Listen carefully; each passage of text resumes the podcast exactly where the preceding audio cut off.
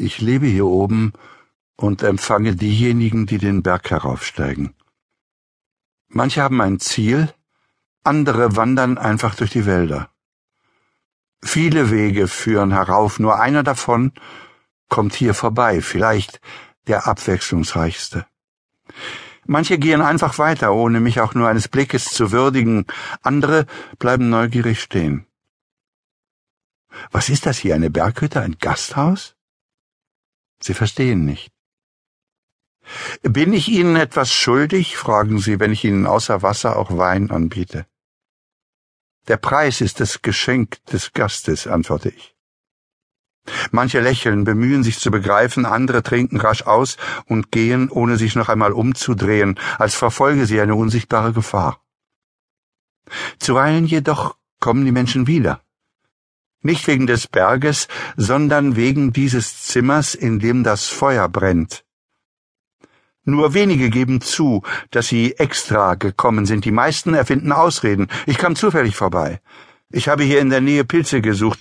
Ich wollte auf der anderen Seite aufsteigen, habe mich aber im Weg geirrt.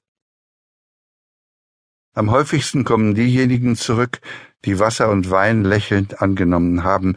Die, die geflüchtet sind, sehe ich selten wieder, und wenn, verbringen sie mehr Zeit damit, sich zu rechtfertigen. Einer hat mich sogar angeschrien, ich habe doch keine Zeit zu verlieren. Warum sind Sie dann gekommen, habe ich ihn gefragt. An diesem Ort steht die Zeit still.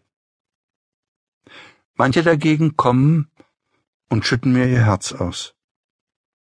Trösten Sie mich, Padre, hat eine Frau einmal am Ende ihrer Geschichte zu mir gesagt. Ich bin kein Pfarrer, habe ich geantwortet. Ruckartig ist sie aufgesprungen. Ja, warum habe ich Ihnen dann das alles erzählt? Das weiß ich nicht. Womöglich sind Sie ein Betrüger, hat sie im Hinausgehen geschrien. Was hätten Sie denn gewollt? Was hätte ich denn sein sollen? habe ich geantwortet, aber meine Worte sind an den Brettern der zugeschlagenen Tür abgeprallt. Häufig fragen mich die Leute im Sommer, wenn sie meine Schafe sehen, verkaufen Sie Käse? Diesen guten, echt biologischen? Ob er gut ist, weiß ich nicht, antworte ich, aber wenn Sie wollen, können Sie ihn probieren. Sie nehmen es übel, wenn ich sage, dass ich ihn zu meinem persönlichen Gebrauch herstelle. Zum Trost bitte ich Ihnen an, dass Sie ein Stück mitnehmen dürfen.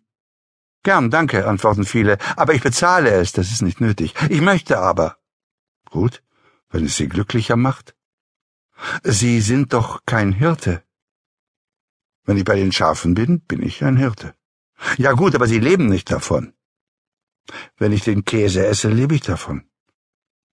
Und was machen Sie, wenn Sie nicht Hirte sind? Was arbeiten Sie? Ich stelle die Sachen her, die ich zum Leben brauche. Ist das alles? wundern Sie sich. Das ist doch keine richtige Arbeit. Andere lächeln, sie glücklicher. Wie gern würde ich auch hier oben leben. Wenn man weit ab von der Welt wohnt, zieht man leicht die Fantasien verletzlicher Menschen an. In der ersten Zeit gab es einen Rentner, der häufig heraufkam. Mit schnellem Schritt näherte er sich und er sprach ebenso schnell. Er grüßte nicht und betrat nie das Haus. Sobald er mich sah, rief er, ich weiß, was Sie sind. Sie sind ein Perverser, der hier oben lebt, um seine Orgien zu feiern. Ich falle nicht darauf herein. Oh nein, ich nicht. Warum sondert sich jemand ab, wenn er kein Schwein ist? Normale Männer haben Ehefrauen und Kinder. Sie leben nicht im Wald und lauern auf Opfer. Schämen Sie sich, Sie Schwein. Er verschwand dann wieder im Wald, begleitet von dem Dämon seiner Zwangsvorstellungen. Anfangs konnte ich dieses ständige Bedürfnis nach Definitionen nicht ertragen. Wenn es kein Adjektiv, kein Nomen gibt, um dich irgendwo einzuordnen, existierst du nicht. Dann habe ich mich daran gewöhnt und verstanden, dass dieses Klassifizieren zum Wesen des Menschen gehört. Wenn ich weiß, wer du bist, weiß ich, wie ich mich dir gegenüber verhalten muss. Wenn du aber ein Mensch ohne Bindungen bist und keine feste Rolle hast, weiß ich nicht mehr, was ich denken soll. Du bist nackt, und Nacktheit ist ein Stein des Anstoßes. Wir haben alle eine Definition, die uns erlaubt zu leben, und diese Definition ist unser Floß, dank dessen wir im Sturm der Tage nicht untergehen und ohne wahnsinnig zu werden bis zur Mündung gelangen.